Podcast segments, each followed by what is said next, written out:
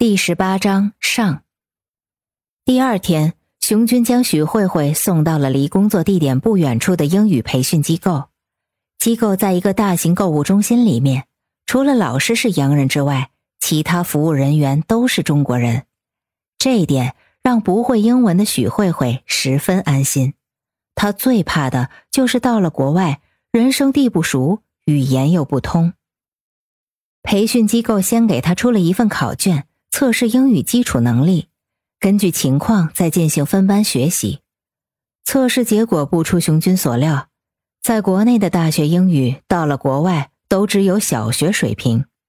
这也不能怪他，国内学习的英语语法以及内容都不知道是哪个年代的东西，跟国外完全脱轨，再加上口音的不同，等于白学，一切都得重新开始。最后。许慧慧被分到了初级班。许慧慧满脸郁闷的走进了初级班教室，转头望了望熊军，只见他微笑着挥挥手，说了一句：“好好学习，下课我来接你。”转身就走了，感觉自己就好像进了幼儿园一样。教室里同学不多，也就十二个人，许慧慧是最年轻的，大多数都是中国大叔大妈。还有一个阿拉伯人和一个印度尼西亚人，都是刚到新西兰，在这里学习英语。说是学习英语，其实他们是来聊天交友的。每当下课的时候，他们都有满满的活动安排，学习氛围也十分轻松，以聊天为主。许慧慧很快融入了这个小社会，了解了很多新西兰的人文地理和文化生活。而熊军没有去店里上班。请了半天假回了家里，他知道今天王冰冰上午没有课，想把憋在心里的话都倾诉而出。到家时，王冰冰刚刚起床，正郁闷的坐在客厅里用早餐。见熊军回来，两人如同久别重逢，深情相拥，一切又仿佛回到了从前。两人促膝长谈了许久，很奇怪。以前怎么没有这么多话？仅仅分别了一天就喋喋不休。随后，熊军带着王冰冰共进了午餐，并把她送去了学校，然后再去了店里工作。这就像是一剂安慰药，让王冰冰心情舒畅，情绪稳定。当天，她并没有晚归，而是按时下了课就回了家。见到许慧慧在厨房里忙活，笑着打了个招呼。就进了自己的房间。熊军坐在沙发上看着报纸，斜眼望着他，两人四目相对，偷偷一笑，这让熊军心里也十分慰藉。毕竟王冰冰妹妹彻夜不归，让他心情难受。我们吃饭吧，要叫那个姑娘一起出来吃饭吗？许慧慧将做好的饭菜放在桌子上，转头对熊军问道。熊军丢下报纸，坐下就吃，随口说道：“不需要，只是室友，各过各的日子，又不是生活在一起了，在新西兰很正常。我朋友小苏和五个人一起合租，难道每天五个人坐下来一起吃饭吗？不可能，怎么算账啊？”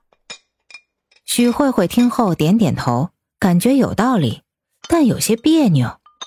嗯。家里有其他人，感觉挺不舒服的。夫妻之间的秘密活动也没法开展，要不我们搬出去住吧？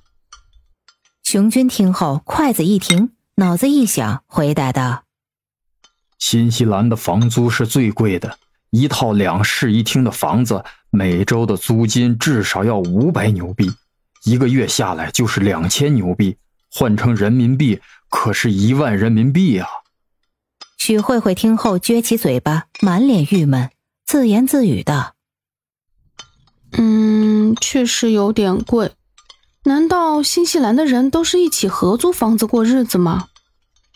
我明天去问问大伯大妈吧，看看有没有什么办法。”熊军转头望了望王冰冰紧闭的房门，心里开始担忧：难道不久之后就要和他分开了吗？